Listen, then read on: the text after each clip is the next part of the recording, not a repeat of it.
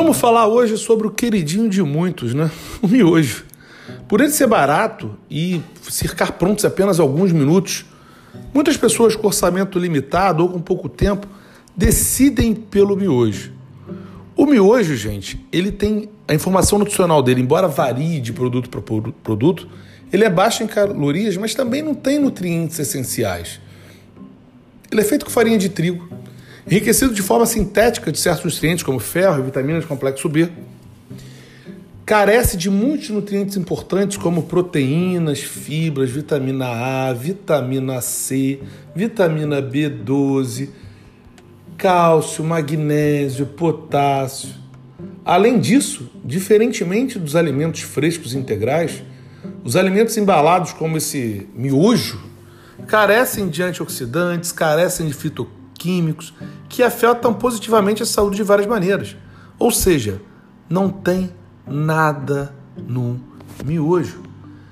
Uma porção de 43 gramas de, de, de macarrão instantâneo, de miojo, tem apenas 188 calorias, mas a maioria das pessoas consome um pacote inteiro, o que equivale a duas porções e 371 calorias a mais de nada. Além disso, o miojo é rico em sódio. Rico em sódio. Um dos maiores contribuintes para a ingestão alimentar de sódio são os alimentos processados, incluindo alimentos embalados, como o próprio miojo. Não consumir sódio suficiente tem sido associado a efeitos adversos, mas ingestão excessiva de sódio pode afetar negativamente a sua saúde. Por exemplo, ter uma dieta rica em sal tem sido associado a um risco aumentado de câncer de estômago, doenças cardíacas e derrame. Além disso, em certas pessoas consideráveis sensíveis ao sal, uma dieta rica em sódio pode aumentar a pressão arterial, o que pode afetar negativamente a saúde do coração e dos rins. O miojo é rico em sódio. Uma embalagem de miojo tem aproximadamente 1.700 miligramas de sódio, ou seja, mais de 85% da recomendação de 2 gramas sugerido pela OMS. Além de tudo isso, podemos falar do miojo também por ter TBHQ ou a butil-hidroquinona terciária. Ele é bem comum no, no, no miojo.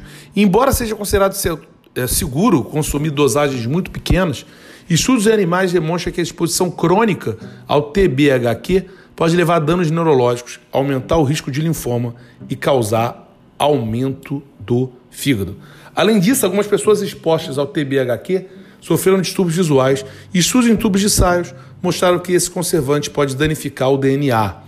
Outro ingrediente absurdo é o glutamato monossódico. É um aditivo usado para melhorar o sabor dos alimentos salgados e torná-los mais saborosos.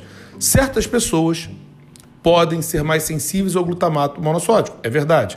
O consumo desse conservante tem sido associado a sintomas como dores de cabeça, náusea, pressão alta, fraqueza, dor muscular e rubor de pele. Por que, que você deve evitar o miojo? Um estudo realizado em, mil, em, desculpa, em 6.440 adultos coreanos constatou que aqueles que ingeriram miojo regularmente apresentavam menor ingestão de proteínas, fósforo, cálcio, ferro, potássio, niacina, vitaminas A e C em comparação com aqueles que não consumiam este alimento. Além disso, aqueles que frequentemente comem miojo consomem menos vegetais, frutas, nozes, sementes, carnes e peixe. E, além disso, tem glutamato monossódico e o TBHQ. E o alto teor de sódio também pode afetar negativamente a saúde, aumentar o risco de doenças cardíacas, câncer de estômago, síndrome metabólica. Limitar o consumo de alimentos processados como o miojo, ingerir muitos alimentos integrais e não processados, é sempre a melhor escolha para a sua saúde.